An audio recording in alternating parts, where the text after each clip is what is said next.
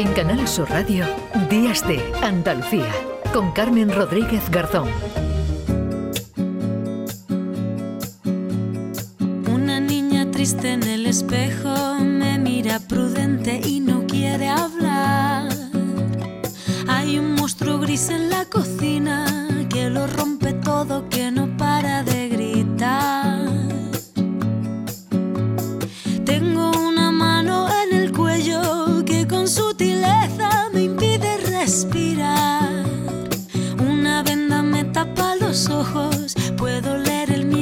se acerca. Tengo un nudo en las cuerdas que ensucian mi voz al cantar. Tengo una culpa que me aprieta, se posa en mis hombros y me cuesta andar. Pero dibujé y 10 minutos de la mañana, ¿qué está fallando? ¿Qué se está haciendo mal para que el número de mujeres asesinadas por sus parejas o exparejas siga creciendo? Llevamos 14 días este 2023 y 5 mujeres han sido asesinadas. No vamos a perder la cuenta, no queremos perderla, queremos ponerle freno, no podemos resignarnos y pensar que esto no tiene solución. Tampoco lo hacen las organizaciones de mujeres. Más de 40 han presentado esta semana un comunicado pidiendo que se les tenga en cuenta a la hora de diseñar las medidas de protección. Ángela Alemani, de la Asociación de Mujeres Juristas Temis, está con nosotros esta mañana. Ángela, ¿qué tal? Muy buenos días. Hola, buenos días. Bueno, tiene sentido que pidan participar teniendo en cuenta que trabajan a diario con las víctimas, que conocen la realidad de estas mujeres, más allá de las cifras que son insoportables. ¿Qué es lo que reclaman desde estas organizaciones, Ángela? Bueno, nosotros mm, lo que reclamamos en primer lugar es que se, se valore y se estudie la situación en la, que, en la que se encuentran las mujeres, pero que se haga desde una desde un, un, una perspectiva a medio y a largo plazo porque evidentemente es verdad que ha habido un repunte en el número de mujeres asesinadas, pero eso no quiere decir que se puedan adoptar medidas de hoy para mañana. Habrá que estudiar, analizar qué cambios ha habido, qué situaciones eh, se han modificado, cómo, se, eh, cómo está afectando a las mujeres. A nosotros, por ejemplo, nos preocupa mucho, nos parece muy escandaloso en esta cifra el porcentaje tan elevado que ha habido de mujeres que previamente habían denunciado. Y, sin embargo, pese a, haber, pese a haber denunciado con anterioridad, el Estado no ha sido capaz de proteger a estas mujeres.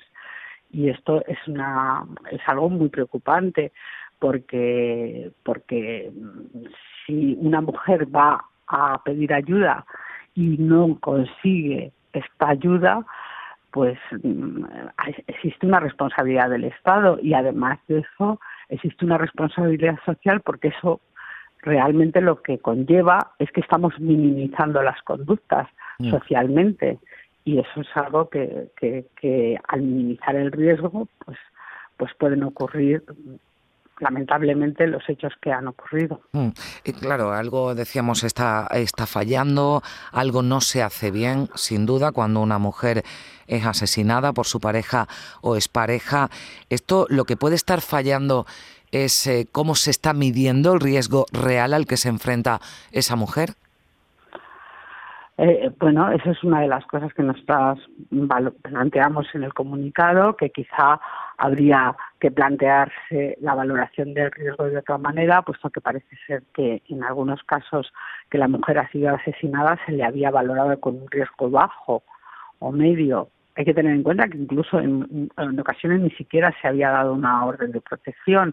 Entonces, mm, eso quiere decir que no que no se ha valorado de forma correcta. También nos preocupa mucho eh, cuando la mujer desiste de, la denuncia interpuesta, que también ha habido algún caso últimamente, que la mujer había puesto una denuncia y posteriormente había desistido, porque eso es síntoma de que no ha sido bien entendida, bien acompañada desde las instituciones eh, a la hora de, poner la denuncia no se ha tenido la suficiente empatía con, la víctima como para poder mm, ver el riesgo real en el que ella estaba y, poder eh, valorarlo de este modo.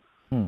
Eh, decía, decía, y hacerla sí, ella partícipe de que, mm. perdona, perdona, hacerla partícipe de que es víctima de, de, violencia de género, o sea, que ella se dé cuenta de la, del riesgo en el que se encuentra también, que a veces también es importante, sobre todo cuando se desisten de las denuncias. Perdona, ¿eh? Mm. No, no, sí, quería, quería seguir con, con esa reflexión que, que, hacía usted y, quería, Ángela, también añadir algo más, porque decía eh, Miguel Lorente, el que fuera delegado de, del Gobierno contra la violencia de género este viernes aquí en Canal Sur Radio que las denuncias no se puede centrar exclusivamente en la lucha contra la violencia machista. Vamos a escucharlo. La violencia no es una cosa que se produce de vez en cuando cuando un hombre golpea o amenaza a la mujer. La violencia es una estrategia de control, de sometimiento diario sobre la mujer y, el entorno, hijos e hijas. Cambio de foco o ampliación del enfoque tiene que ir dirigida a la detección, es decir, actuar donde están las mujeres, el 100% de las mujeres, porque en la denuncia suele estar un 25, un 30%, y el 100% de las mujeres está en los servicios sanitarios. ¿Comparte, Ángela, esa reflexión? Evidentemente sí, o sea, claro, no todas las mujeres denuncian, eso está claro, como dice Miguel Lorente, y hay muchas mujeres que, que sufren graves malos tratos y sin embargo no los ponen, no, no denuncian. Y efectivamente hay que conseguir que los, los servicios públicos, los servicios de las administraciones públicas lleguen a las víctimas, a esas víctimas que no ponen la denuncia. Eh, hay que conseguir que, que esas mujeres se acerquen a los servicios y puedan y puedan adoptarse medidas y puedan dárseles pautas, etcétera, porque hay muchas mujeres que por diversas razones no van a denunciar, o sea, de, eh, es, o es muy difícil que denuncien, pero lo primero para que una víctima pueda denunciar, como le he dicho antes, es que se reconozca como, víctima de violencia de género y eso es difícil para, para muchas mujeres y también eh, que, que, que, vea que efectivamente existe ese riesgo. Mm. El riesgo existe, lo hemos visto además en algunos casos, si la pareja que una mujer tiene al lado eh, tiene antecedentes por eh, violencia de género con otras eh, parejas anteriores. Se está hablando mucho estos días de informar a las mujeres sobre los antecedentes por violencia de género de sus parejas actuales. ¿A usted qué, qué, le parece? Bueno, vamos a ver, esta medida tiene problemas, problemas legales de mm, porque bueno entre otras cosas los antecedentes penales no son públicos con lo cual mm, bueno eh, hay una, una cuestión que hay que proteger en un estado de derecho que es la protección de datos. Entonces eh, hay un problema grave. Eh, tampoco está claro cuándo se le va a decir a la víctima cuando ya ha denunciado con anterioridad mm, cómo se va a valorar el secreto o sea, el secreto de esa comunicación, porque habrá que conseguir que la víctima no lo no lo no lo no lo diga. Mm. Se va a valor, eh, se le va a decir solo cuando hay una denuncia por hechos muy graves. Si hay una denuncia por hechos muy graves, la víctima probablemente esté en el hospital. O sea, mm. entonces, bueno, no sé, y además ya ha denunciado, mm, vale, a lo mejor se podrá hacer porque hay proporcionalidad, como dice la fiscal de, violencia de género, pero en fin, a mí me suscita muchas dudas y luego la experiencia que yo tengo es que en muchos casos las víctimas conocen mm. que, que su pareja es un maltratador. Lo saben porque se lo ha dicho él, él se lo ha dicho de aquella manera. O sea, le, le ha dicho que claro, que por supuesto, que él no quería, que es inocente, etcétera, etcétera, pero sí les ha contado que, que era, o sea, que, había agredido a otra mujer y que había incluso que había sido condenado y sin embargo eso no no olvida para que sigan con mm. él y yo te voy a os voy a poner un ejemplo te voy a poner un ejemplo pues porque fue que salió en prensa hace un par de años si no recuerdo mal eh, un, un hombre asesinó a su pareja que era su abogada en el juicio por asesinato de su de su mujer o de su mujer.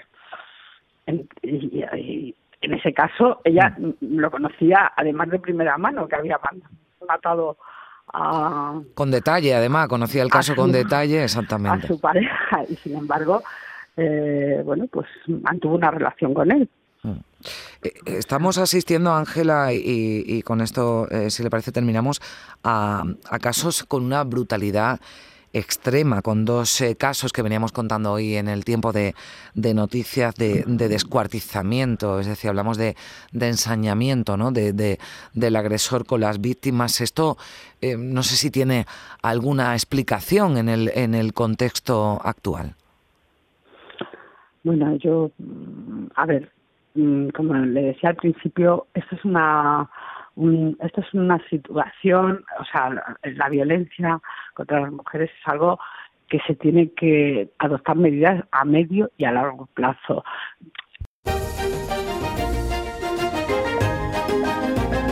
En Canal Sur Radio, Días de Andalucía, con Carmen Rodríguez Garzón.